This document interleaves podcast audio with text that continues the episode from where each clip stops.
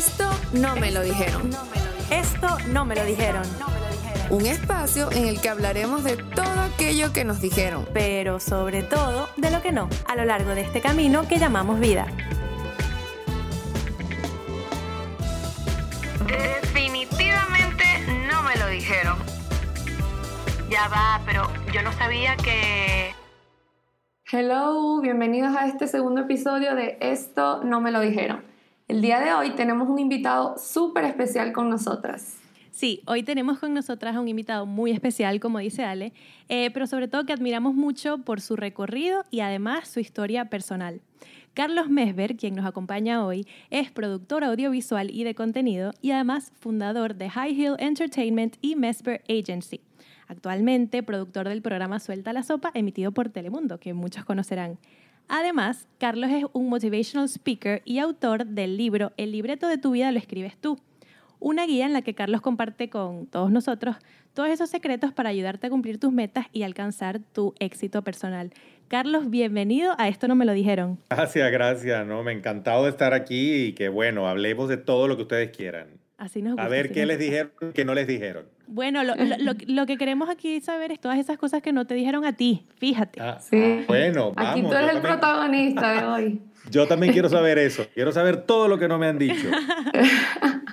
Mira, Carlos, y cuéntanos qué, qué te inspiró a escribir a ti el libro de El libreto de tu vida, lo escribes tú, cuéntanos. Bueno, lo que me inspiró principalmente a escribir este libro es que hay mucha gente en la vida que no hace exactamente lo que quiere porque ya sea en el hogar, los padres, amigos, novio, esposo, mujer, lo que sea, eh, influyen mucho en la mente de, de todos los seres humanos y como lo hicieron con la mía y este, hacen que la gente se desvíe de su verdadera pasión, que me parece uno de los crímenes más grandes del mundo, que tú vengas a tu vida a cumplir una misión, un talento, a desarrollarte, que a la final es lo único, lo único que te va a dar una felicidad auténtica, porque te sientes realizada o realizado como persona, y luego puedas compartir esa alegría y felicidad con el resto de la gente que te rodea, y venga alguien y te castre eso, te, te lo cierre, te lo quite, te lo robe, me parece un crimen fatal. Eh, ya sea por la sociedad, por el que dirán, por la reputación, porque hay que estudiar lo que mi mamá no estudió, o hay que ser para que el señor y el vecino diga y el otro, y etcétera. Yo viví eso y luego que, bueno, yo siempre fui rebelde y me escapé de todo eso porque tuve la suerte de verme en el espejo de mis hermanos que son mayores que yo y entonces yo dije, no, no, no, no, a mí no me van a hacer eso, no, que va. Yo me Y siento, yo me siento, perdón que te interrumpa, Carlos, muy identificada contigo porque yo soy la menor de mi casa también y tú hablas, eh, tú cuentas que tú eras el menor y el rebelde, el que siempre pensaba diferente y yo no sabes lo identificada que me siento contigo, de verdad. Pues sí, es que tenemos suerte porque al ser el menor ya tuvimos un, un espejo adelante que te dice, mira, esto que por este camino es donde te toca caminar. Y si tú ya luego decides si quieres o no quieres. Entonces yo desde los 10 y 11 años, eh, todo lo que digo en el libro ya yo lo decía desde esa edad. Y así era y pensaba igual. Y, estaba bien negado a querer cumplir con un patrón que, que no me da la gana de cumplir y que no tengo por qué cumplir, porque no está escrito nada en ningún lugar. Entonces, he conocido durante el transcurso de, de mi vida muchísima gente que vive infeliz y no sabe por qué. Y entonces en realidad es porque están frustrados, pues porque pasan los años y yo quisiera y ya a mí me hubiera gustado y yo quería y todo ese montón de frases que son tristes porque eh, la vida es una sola y hay que hacer las cosas ahorita. Entonces, este, mi invitación es a que la gente haga lo que quiera, lo que realmente quiere hacer, no lo que los padres o otra persona quieren que ellos hagan. Exactamente, y como este concepto de volver a elegir, que a nosotros, a Leca y a mí nos encanta esta opción de desaprender lo ya aprendido y aprender algo nuevo. Volver a elegir nunca y nunca es tarde para hacerlo. De hecho, yo me identifiqué mucho contigo. eh, en uno de tus videos comentas, pues, que tú estudiaste odontología, la carrera. Yo igual, yo estudié, yo soy odontóloga, hice especialidad y todo, pero estoy en este camino ahorita de descubrir esa pasión de la que tú tanto hablas mucho, de, de descubrir tu verdadera pasión, que es lo, lo que realmente te va a hacer feliz. Entonces me identifiqué mucho contigo con esto de, pues no, no te tienes que conformar con ese título. Si eso no te llena, 100% hay una opción de volver a elegir o de cambiar tu rumbo, ¿cierto? Sí, Sí, yo efectivamente soy odontólogo también y bueno, fue una carrera que hice porque no tenía de otra, este, porque la usé como puente para lograr a donde quería llegar, porque bueno, yo venía de un pueblo y me quería ir a la capital a estudiar actuación, producción, teatro y todo eso, y la única manera de irme a una edad tan joven, que era 15 años, o sea, de irme sin tener que pelearme con medio mundo y luego desviarme aún más para poder eh, perderme y ver cómo me mantengo y etcétera, pues bueno, aproveché lo que me estaban brindando, pero lo aproveché para mí, para mi pasión y para mi logro. ¿Y cuál era el pago que tenía que hacer? Bueno, ir a la universidad y terminar la carrera. Entonces, eso lo utilicé como que si fuera un trabajo alterno, que es lo que mucha gente hace para poder cubrir sus gastos mientras logran de verdad lo que quieren. Entonces, eso es aceptable a esa edad porque tienes 15, 16 años y todavía eres un pichón en la vida. Tú empezaste muy joven, porque eh, si tú dices que desde los 11 años piensas igual, yo de verdad que te admiro, porque, o sea, ¿cómo hacías para, para los 11 años ya tener las cosas tan claras? Y, y, por ejemplo, ¿qué le dirías tú a las personas que de repente tienen 27, 28 años, que es la edad que tenemos Ale y yo, ¿Qué le dirías a una persona de, nuestra edad que está de repente eh, replanteándose toda su vida y, sus propósitos y lo que quieren realmente ser? Te diría que no te estreses, pero que tampoco te la tomes tan sencillo y que empieces desde hoy, desde hoy, a trabajar en lo que es tu verdadera pasión. Si no sabes lo que es tu verdadera pasión, investigalo. Yo te puedo dar dos tips para que investigues cuál es tu verdadera pasión. Y luego que tengas eso, tu talento real, a lo que de verdad te gusta hacer, lo que harías sin que te paguen, así de feliz y de, y de, y de contenta porque estás haciendo ese trabajo. Eso es lo que puede ser tu verdadera pasión en la vida. Ponte a preparar ya el plan, todo el camino, el GPS que tienes que seguir para lograr tus metas. No te estés engañando más ni te distraigas con trabajitos alternos que lo que haces es con la excusa de que no tienes dinero y necesitas mantenerte, pero luego entras en una zona de confort donde ya está, ay, bueno, con esto que me gano, pago aquí, pago allá, vivo aquí, vivo allá. Pero llega el momento en que estás distraída con felicidad falsa, con felicidad momentánea. que no es real. Sí, claro, o sea, que es una alegría de momento, pero no es, no es lo que te llena como persona y no es lo que, no te, lo que te da la, la, satisfacción absoluta. Y de hecho te das cuenta cuando estás pasando un momento maravilloso o cuando le cargas la responsabilidad de tu felicidad a otro ser humano, que si mi hijo, que si mi hija, que si mi novio, entonces son personas que te hacen felices de momento, pero luego esos momentos en los que tienes todo, que estás como en tremenda vacación, que te sientes maravillosa, que estás estupenda, que todo es bien, y te quedas como mirando el cielo y piensas ahí, tac, clac, estoy haciendo lo que quiero, es esto, esta felicidad de una semana va a durar la vida entera. No, no va a durar la vida entera. Lo que te va a durar la vida entera es la satisfacción que tú tengas como ser humano de haber logrado tus metas. Entonces, eso es lo que te da una felicidad real. Los otros son momentos que se compran. y, básicamente eso es lo que tienes que hacer, ponerte ya a descubrir tu pasión. Y si me das tiempo y te interesa, te digo cuáles son los dos tips que te doy. claro, por supuesto. Tomando nota aquí. Bueno, los dos tips que yo uso para descubrir pasión, que es lo más fácil y alcanzable, bueno, primero, recordar lo que más te gustaba cuando eras niña, cuando tenías menos de 8 años de edad, que tu mente todavía no estaba manipulada por otros seres humanos que, que te hacían decir o, pensar lo que realmente no querías, sino eso cuando, cuando eras muy inocente. Si no te acuerdas de eso, de lo que te Yo gustaba no me acuerdo, hacer, honestamente. Ok, bueno, muy bien. No te acuerdas, a mucha gente le pasa. Puedes hablar con tu mamá, con tu papá, primos, tíos, sobrinos, familiares, toda la gente que tuvo alrededor o que te vio de pequeña. A, conversa con ellos y pregúntales qué hacía yo, qué era lo que más me gustaba, qué, o sea, qué, de qué hablaba, de qué me disfrazaba, qué, de qué se trataba mi vida. Eso es un camino. El otro camino es, donde no necesitas a nadie, es el siguiente. Eh, haz de cuenta que no necesitas dinero para mantenerte, que tienes todo que tienes todo el dinero, tienes una gran casa, tienes está pagada, tienes una mensualidad para tu comida, tienes tu carro, tienes, no tienes de falta de dinero. Tienes 5 millones de dólares en tu cuenta ahorita. ¿Qué harías? ¿Qué harías? Parte de viajar por el mundo y todo eso que en algún momento se va a terminar, ¿qué harías? ¿Qué harías? ¿Montarías tu propio negocio? ¿Te dedicarías a qué? que abrirías? ¿Pondrías un canal de televisión? Eh, ¿Qué harías y por qué? Cuando te sientes a pensar en eso de calmadamente, vas a descubrir cuál es tu verdadera pasión. Hay una filosofía eh, japonesa que, el, que se llama el Ikigai, no sé si le suena, pero habla de que para encontrar tu pasión en el, en el mundo, tienes que poner, eh, tienes que juntar lo que el mundo necesita, lo que amas, en lo que eres bueno y por lo que te pagarían. Y que si tú unes esas cuatro variantes, encuentras como tu propósito en, en este mundo o en, o en, esta, en esta vida.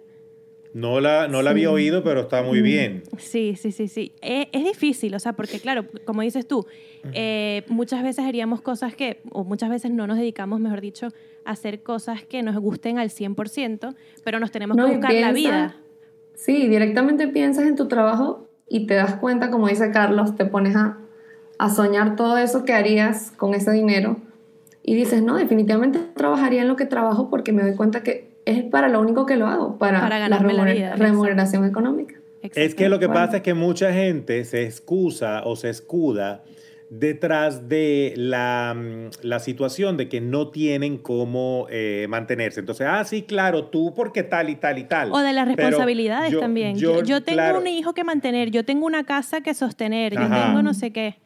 Ya, porque la gente también hemos crecido en una sociedad que nos dice que los trabajos que son muy conocidos como el doctor, el ingeniero, el abogado, el farmacéutico, son las carreras como que valen y que tienen dinero.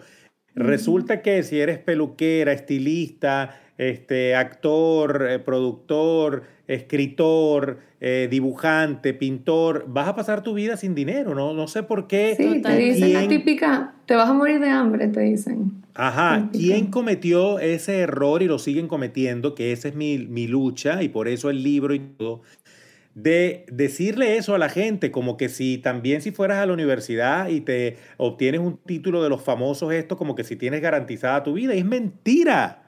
¿Cuánta gente se gradúa de lo mismo? No todos son buenos, no todos tienen dinero, no todos viven bien, no todos ejercen la carrera. Y muchísimo igual con las otras profesiones. Yo soy de los que piensa que si tú te dedicas 100% a lo que de verdad te gusta y le ocupas tiempo, inviertes en ti, como persona y como profesional, no hay manera de que falles. No hay manera. No hay. Claro. Así es. Y ahorita que mencionas el, el primer tip de irte hacia atrás un poco de cuando eras niño, recordar. Fíjate que sí, sí me hizo clic. Como te comentaba, yo soy, soy odontóloga. En, de hace como unos meses para acá ya me replanteé un poco lo que quería hacer, lo que realmente me llenaba. Entre una de esas cosas era el, era ser modelo, o sea, el asunto del modelaje. Y ahorita que me fui en retrospectiva, me acordé de ver mis, mis fotos de pequeña, como siempre estaba posando, siempre. O sea, con, cuando mis primitas o mi hermana estaba cara llorando de que no quiero foto, yo estaba posando. O sea, y sí funciona ese ejercicio, o sea, irte para lo que a esa edad realmente te... O sea, que te gustaba, el medio de la televisión, el modelaje. O sea, el modelaje Tal cual, o sea, en todas mis fotos yo posando con la mano, tipo, se notaba mucho y me di cuenta, ahorita que me estás diciendo el ejercicio, es real, o sea, sí, sí aplica totalmente. Claro que aplica, lo que pasa es que hay gente que le da hasta miedo. Esa es otra cosa, hay mucho miedo en la sociedad a decir qué es lo que de verdad quieres hacer porque tu mamá o tu papá se van a molestar o porque no te van a rechazar o porque te van a decir que estás loca o porque vas a ocasionar un problema en la casa. Entonces hay un miedo increíble a decir de verdad qué es lo que quieres hacer y yo no entiendo, porque nada te va a dar más éxito en la vida que el hacer, porque si logras otra cosa que te va a dar todo el dinero del mundo, that's okay, sí, vas bien pero va a haber el punto en que ya después de que hayas hecho y comprado y vivido y viajado, te vas a sentar a mirar el techo y vas a decir, oye, pero no soy feliz.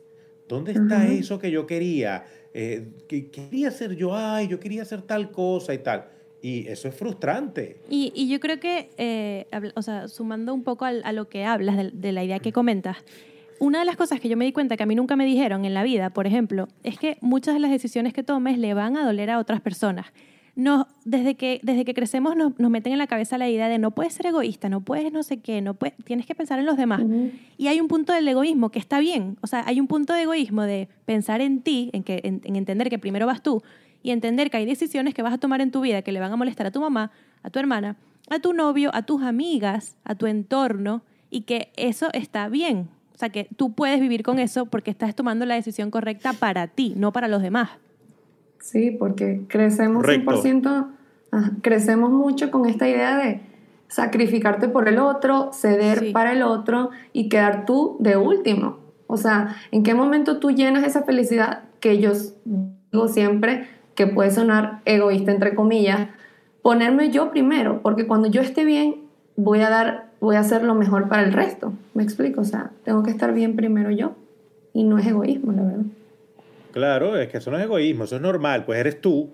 Y eso no significa que no compartas también buenos momentos con otras personas, pero en, las prioridades, que eso es otra cosa importantísima, saber cuáles son las prioridades en tu vida. Mira, yo tengo un amigo que es maravilloso ser humano, que estudia mucho, que trabaja, que hace todo, pero le descubrí yo que su problema es que no tiene las prioridades ordenadas. Entonces, al no tener las prioridades ordenadas, pierde tiempo en cosas que no son importantes. O sea, haz de Claro. cuenta, es ese tipo de persona que le, hoy le entra algo nuevo y, y yo le digo, espérate un momento, te emocionas y te exaltas y te vas con eso, pero ¿en qué orden de prioridad está eso en tu lista? En el número 8. Exacto. Y dejaste los otros siete atrás y perdiste el día de hoy en el número 8 por, por excited y emocionado. Y entonces, Exacto. ¿qué haces mañana con el 1, 2 y 3 que son los que tienes que entregar primero? Pues entonces, cálmate, recibe las cosas, ponla en el orden en el que va y vuelve al número 1. ¿Y cómo dirías tú que, que podemos cla- clasificar este orden? O sea, por, por en, el, en el sentido de la felicidad que nos dé o, o cómo lo clasificarías tú, o sea, las prioridades, quiero decir. Las prioridades van de acuerdo a tu plan. Después que tú Ok. descubres tu verdadera pasión y tú creas un plan que tiene un camino para llegar a tu, a tu meta y que tiene estrategias y que tiene pasos a seguir, entonces, de acuerdo a eso, tú sabes qué tan importante es. Es como cuando recibes, yo por ejemplo, que recibo como 100 WhatsApp por día y, y en el momento, pues yo leo los que son prioridad en el momento y así los voy descartando. ¿Cuáles son los que son prioridad? Mira, lo tienen que ver con mi meta número uno, que tiene que ver con el día de hoy. Claro, hay otros que son de emergencia, que superan cualquier prioridad, que son los que tienen que ver con el momento, con la hora, con el día. O sea, haz de cuenta, al, por poner un ejemplo tonto, alguien te está esperando en algún lugar y te entra un WhatsApp de esa persona, pues es lo primero que tienes que ver, porque la persona está varada en la calle esperando por Claro, ti. claro. Entonces luego, más o menos así, tienes que estructurar lo que son tus cosas en la vida. Si tú tienes que entregar algo mañana que es importante, pero hoy te están invitando te de fiesta, que también es importante porque tienes que relajar la mente, el cerebro, el cuerpo, que eso también es súper importante. Sí, pero si no terminaste lo que tienes que entregar para mañana, no es prioridad relajar tu mente en este momento. Es prioridad que te sientas ocuparte de eso. Deja la fiesta para dentro de tres días o cuando tengas que celebrar que entregaste lo que tenías que entregar. O sea, tienes que manejar un orden de qué va primero que lo otro. Claro. Sí, y muchas, algo que ayuda también es anotarlo, ¿no? Como que muchas veces tenemos todo esto en la cabeza y como que plasmarlo en una hoja. No, en la cabeza no tienes que tener nada, sino el pelo.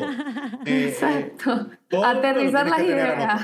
Todo lo tienes que tener anotado, todo. O sea, yo no solamente tengo una pizarra en mi oficina que tiene todo, yo tengo un, la- las notas del celular, tengo lo que dice to-do list, que es lo de, o lo de hoy o esta semana, y lo voy como borrando a medida que lo voy haciendo. Y tengo también lo que es el plan ya en completo y tengo las metas del año.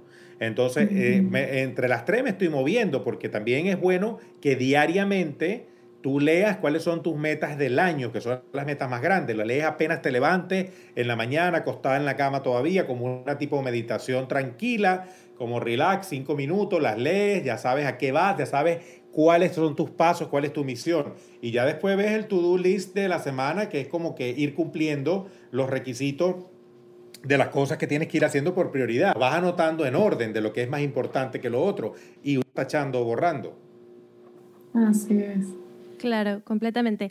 Carlos, y te queríamos preguntar también, em, nos interesaba mucho conocer, porque bueno, el Carlos de hoy lo conocemos, lo conocemos, lo, lo, lo, lo seguimos bastante, lo estoqueamos bastante por ahí, pero, em, por ejemplo, ¿qué te asustaba o qué, qué, cuáles de esas metas de vida o de propósitos que tú tenías de repente a los 30 años te, te asustaba o te causaba estrés en el sentido de, tengo que cumplir esto, tengo que hacer esto, tengo que hacer esto? como a, a esa edad, como a los 30 años? O sea, ¿recuerdas alguna meta en específico que de repente, em, no sé, como que le ponías muchísima presión en cumplir y, te diste cuenta después te causara ansiedad. Sí, o que te causara ansiedad y después te hayas dado cuenta de, mira, esto de verdad no era para tanto. Te puedo hablar de dos, de dos específicamente. Cuando tenía por los 20 por ahí, lo único que, que me podía haber estresado un poco era no tener seguridad en mí al 100%. Entonces, desde que empecé a estudiar actuación a los 16 años, eh, me empecé a trabajar en función de eso, de lograr una seguridad absoluta en mí y lo logré, porque esa es la clave. Si crees tú, lo creen los demás. Si tú no te lo crees, no te lo va a creer ni tu mamá. Entonces, tienes que empezar por ahí. Y eso fue un, algo que me estresó un poco. Mi inseguridad era muy grande, muy, muy... Y hay varios videos de esos donde yo tengo en mis plataformas, Grammy, de YouTube y de Facebook, donde yo cuento eh, toda la inseguridad que tenía y cómo la superé. Y, el, y hablando ahora de los 30 años, ya yo cuando me vine a los Estados Unidos, reté al mundo y a mi familia como que, mira, no voy a ser odontólogo, eh, a pesar de que terminé la carrera, voy a dedicarme a la televisión, que es lo que a mí me gusta, me voy a trabajar a Miami y taca, taca, taca, empecé a hacer novelas como actor, llegó un momento en que me quedé sin novela. Y ahí me aterré un poco, es no tener con qué vivir, que no tenía todavía una base hecha porque estaba nuevo, recién llegado a un país, con casa nueva, todo nuevo, y la, y la verdad es que el sueldo de aquel entonces solo te daba para vivir un par de meses después de que te quedaras sin novela. Y entonces me estresé un poco por no querer quedar como un ridículo ante mi familia de que me fui, entonces ahora los puedo llamar para decir, mira, tienes algo para que me mande. Y te iban a decir, viste que teníamos razón. Exacto, nunca hice eso, nunca lo tuve que hacer, pero fue el momento en que más me dediqué a crear porque em, el que es creativo crea todo el tiempo, pero también cuando no te hundes en lo negativo, sino que eres una persona positiva y optimista y le tratas de ver lo bueno a todo, cuando estás en esas etapas te pones excesivamente creativo porque necesitas y para cubrir las necesidades inventas cosas que de pronto no tenías planificadas.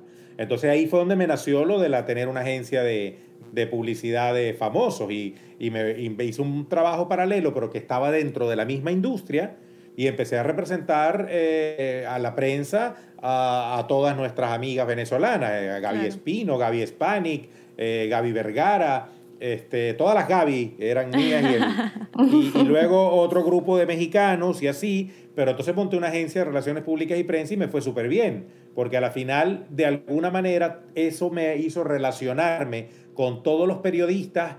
Los mejores trabajan ahorita conmigo en Suelta la Sopa, porque desde allí tenemos una relación, desde el año 2003, 2004. Entonces todo estaba como envuelto dentro de lo mismo. Yo tenía que vivir eso, porque luego de 10 años los iba a necesitar para que trabajaran conmigo en este show. Y mira, y de alguna manera siempre todo funcionó.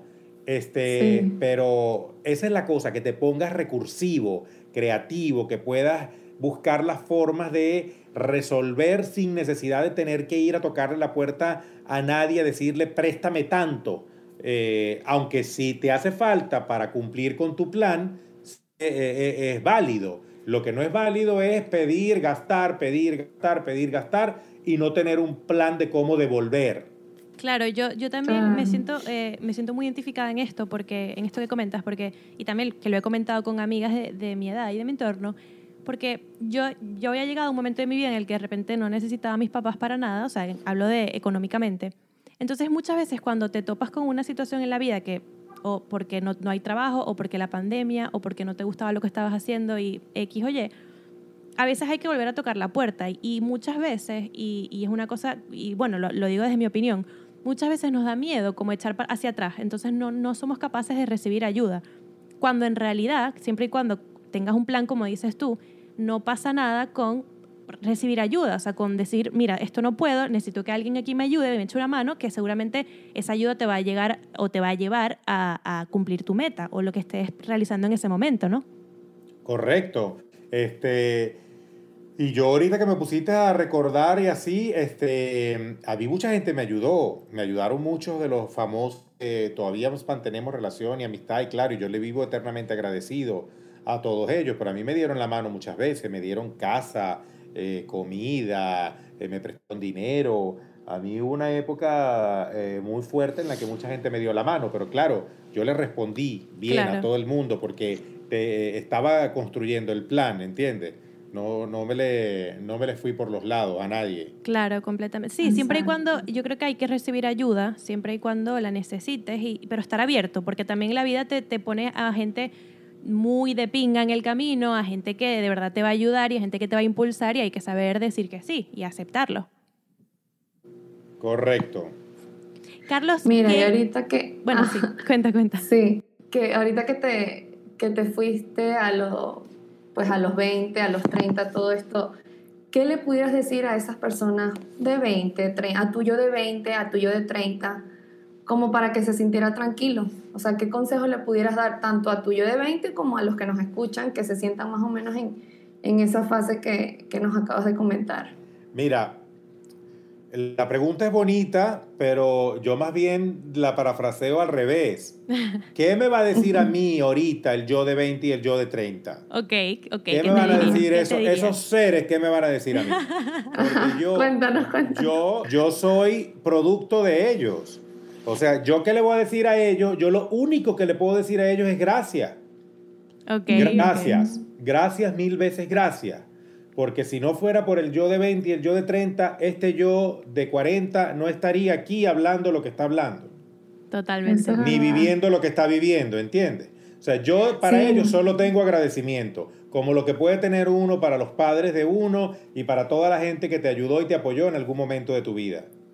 Claro, de hecho, mi libro, esto no. mi libro empieza, en la primera página empieza dando gracias y dice, lo primero que hago al levantarme es agradecer lo que he tenido, lo que tengo y lo que tendré. Y lo que tendré. Ajá. Exactamente, porque, porque es la única forma tú de, de- de seguir eh, eh, sintiendo paz, tranquilidad y recibiendo todo. Ahora, ¿qué le digo yo? ¿Qué me dicen ellos a mí? Eh, ellos sí, ellos me pueden decir, coño, qué arrecho eres. Muy bien. Este, me hiciste quedar Claro. Lo hiciste bien, lo hiciste Trabajé bien. mucho para que lograras eso. Gracias, felicidades. eh, estoy orgulloso de ti. Eso es lo que me pueden decir los de, los de Ajá, Carlos de 20 y de sí. 30. ¿entiendes? Gracias a ellos somos lo que pero- somos hoy. Pero yo qué le voy a decir a esos pobres seres que tanto sufrieron, que tanto batallaron, que tanto lucharon contra la sociedad, el mundo, el que dirán, la inseguridad, Ajá. para poder yo sentarme ahorita tranquilo a hacer lo que hago. Yo estoy eternamente agradecido de ellos, incluso del niño, del niño que fui, que yo lo odié a muerte, yo odié al niño interior, nunca me gustó y tuve que hacer terapia para superar la infancia que tuve.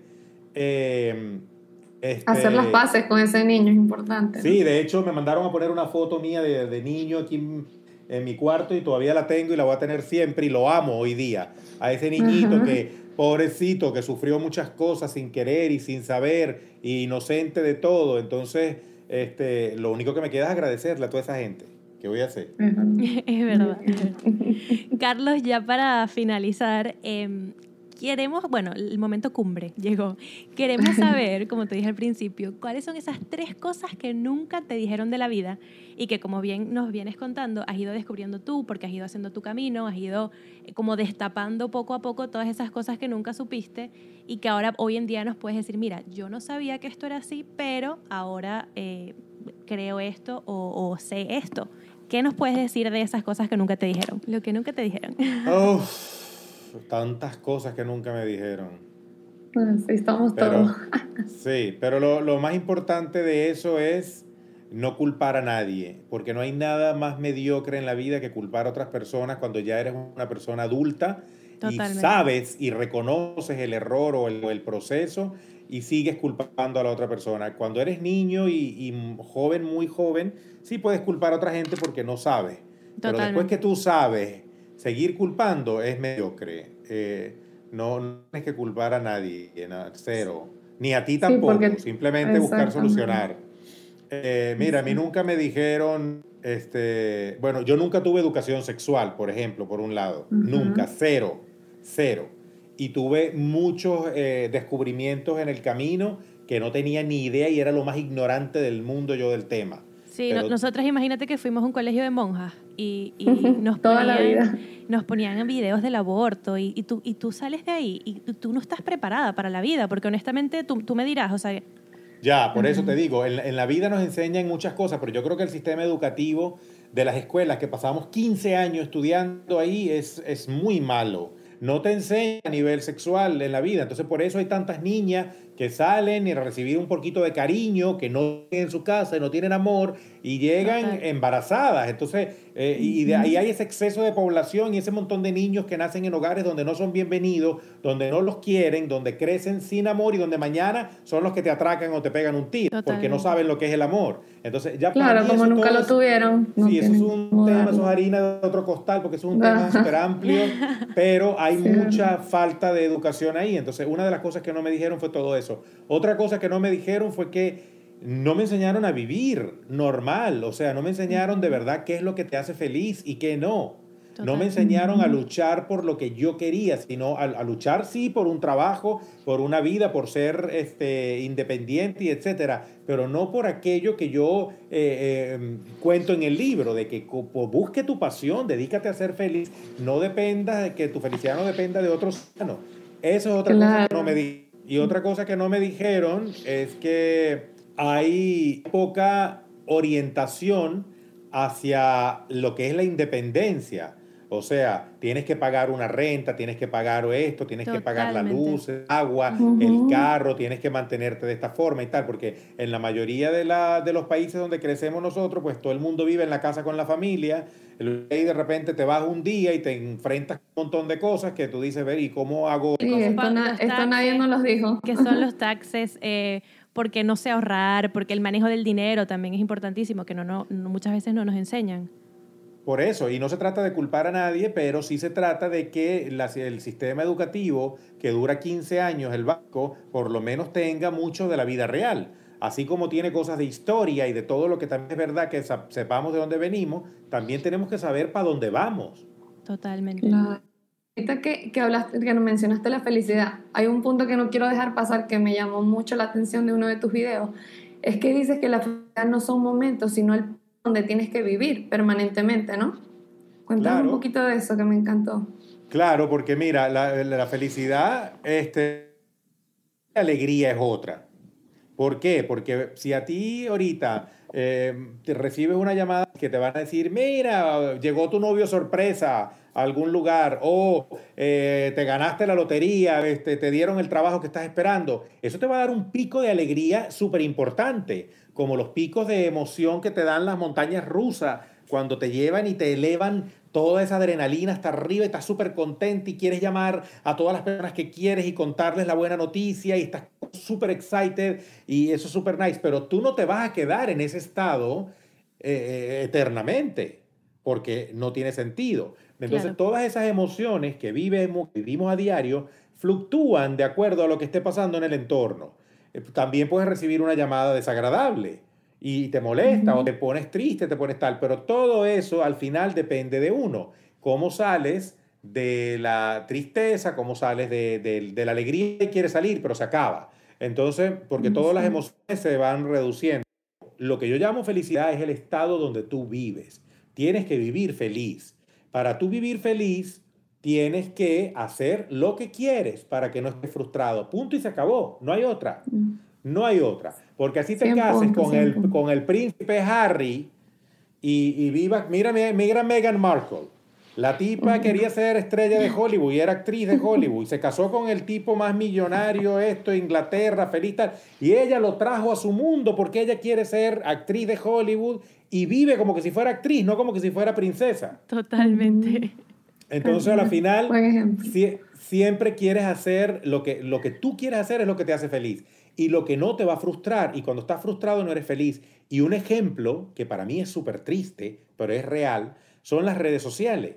Tú, ayer yo estaba comentando a un video mío que yo puse de, de, cocinar con Fernando Carrillo y picamos este aguacate con, con atún y no sé qué haciendo una receta. Para ponerte un ejemplo sencillo, pero para que tú veas cómo es la gente.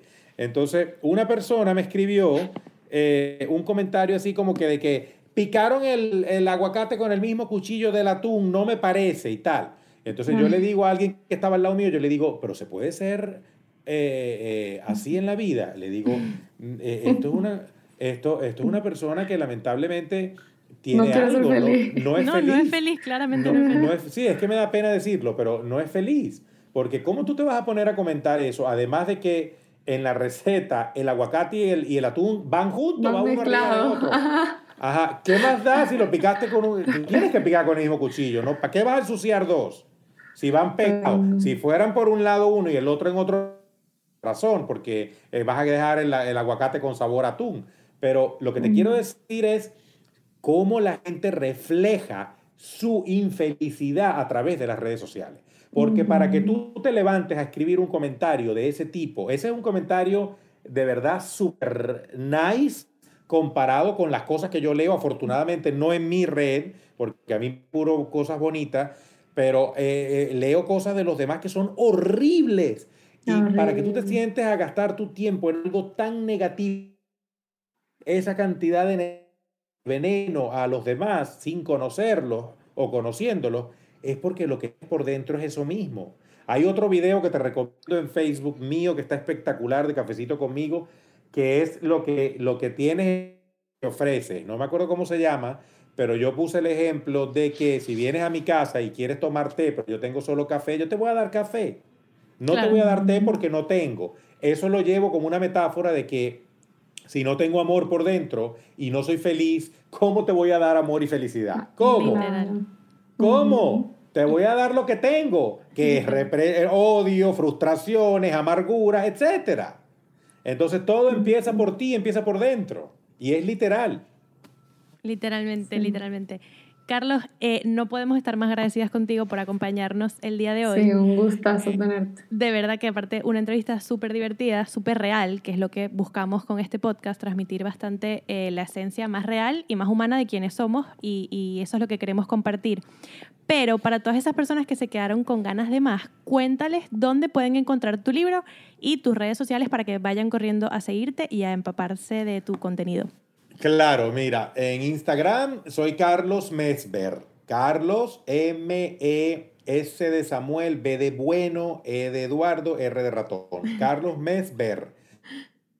Digo facilito, mi apellido es muy fácil, pero la gente... ¿Qué?